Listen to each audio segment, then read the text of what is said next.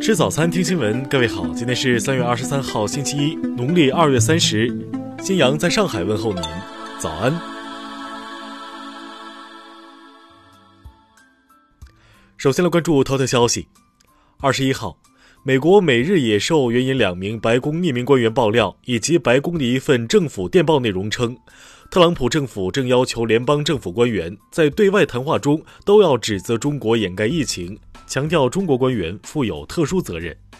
报道称，这份二十号发给美国国务院官员的电报为美国官员如何回答有关新冠病毒的问题或谈论新冠病毒，以及白宫涉及中国的回应方面发布了观点指导。这些谈话要点最初来自美国国家安全委员会，因为电报其中一部分上面一行写着“国家安全委员会”，其内容甚至包括指责中共重视自己的名声多于人民的疾苦。报道还表示，一位爆料的官员说：“一切都是关于中国。我们被告知要尽一切可能把这些信息传递出去，包括在记者招待会上和电视节目上。”每日也收称，对于上述爆料，白宫没有立即回应置评请求。听新闻早餐，知天下大事。国家卫健委昨天表示，二十一号。我国内地新增本土确诊病例一例，为广东省报告的境外输入关联病例。目前，全国绝大多数地区已是低风险地区。中国人民银行副行长陈雨露昨天表示，物价整体形势将会逐渐趋于缓和，在二季度、三季度、四季度预计会出现逐级下降态势。交通运输部昨天表示。目前已基本实现全国各类堵点和卡点应撤尽撤、应通尽通，有序恢复正常物流运输秩序，促进经济社会平稳运行。中国证券监督管理委员会副主席李超昨天表示，从上市公司的调研情况看，复工率已经超过了百分之九十八，高于全国的平均水平。据统计，除湖北以外，全国的银行网点的复工率达到百分之九十五，保险网点的复工率超过了百分之九十七。中国人民银行副行长陈雨露昨天表示，欧美股市和新兴市场国家的股市已经平均下跌百分之三十左右，但目前来断定全球已经进入了金融危机还为时尚早。数据显示，三月十七号。全国全口径发电量一百七十九亿千瓦时，较二月底提升百分之十点八，较去年同期增长百分之一，日发电量实现今年春节以来首次正增长。台当局防疫指挥中心宣布，三月二十四号到四月七号，岛内全面禁止旅客登机来台转机。三月二十四号凌晨零点起，还没有登机者禁止来台转机，实施期暂定两周。下面来关注国际方面。根据俄政府令，二十三号起，俄罗斯将临时限制与所有国家的空中交通，除撤侨包机外，与每个国家仅保留一趟航线。日本外务省二十二号将赴美危险等级提高到呼吁不必要、非紧急情况下谨慎前往的二级。目前，美国是全球累计新冠肺炎确诊病例第三多的国家。西班牙已通过一项决定，将购买六百万个新冠病毒快速检测试剂盒。报道称，这或将使西班牙未来几天的确诊数量进一步提高。纽约一联邦监狱中，一名囚犯被检测出新冠病毒阳性，这是美国联邦监狱系统中首例囚犯确诊病例。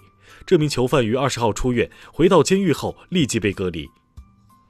玻利维亚推迟原定于五月三号举行的全国大选。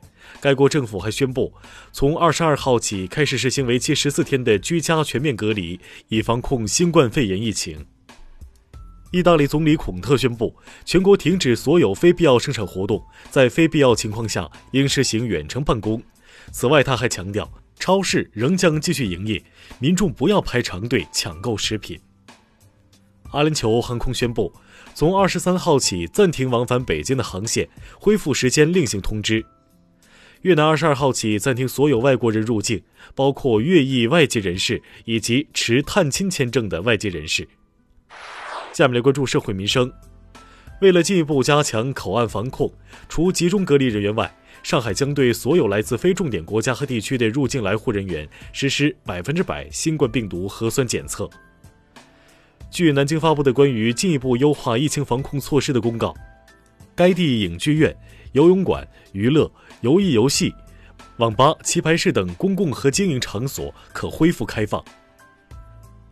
安徽滁州一男子赵某高度醉酒后胆大驾车，频频逆向行驶，并在路上左右摇摆。面对特警询问，其竟辩称车是朋友开的。最终，赵某被罚款两百元，吊销驾驶证，且五年内不得重新申领。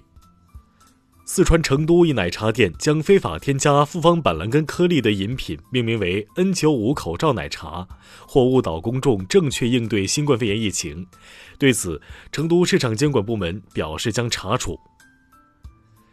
湖南常德一男子蒲某故意隐瞒境外回国经历，回国后也不遵守隔离规定，多次私自外出，最终被当地公安局依法行政拘留五天。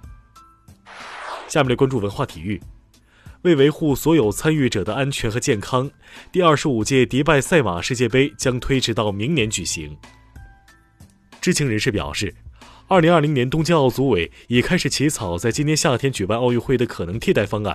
此前，日本政府一直坚定地表示，奥运会将会如期举办。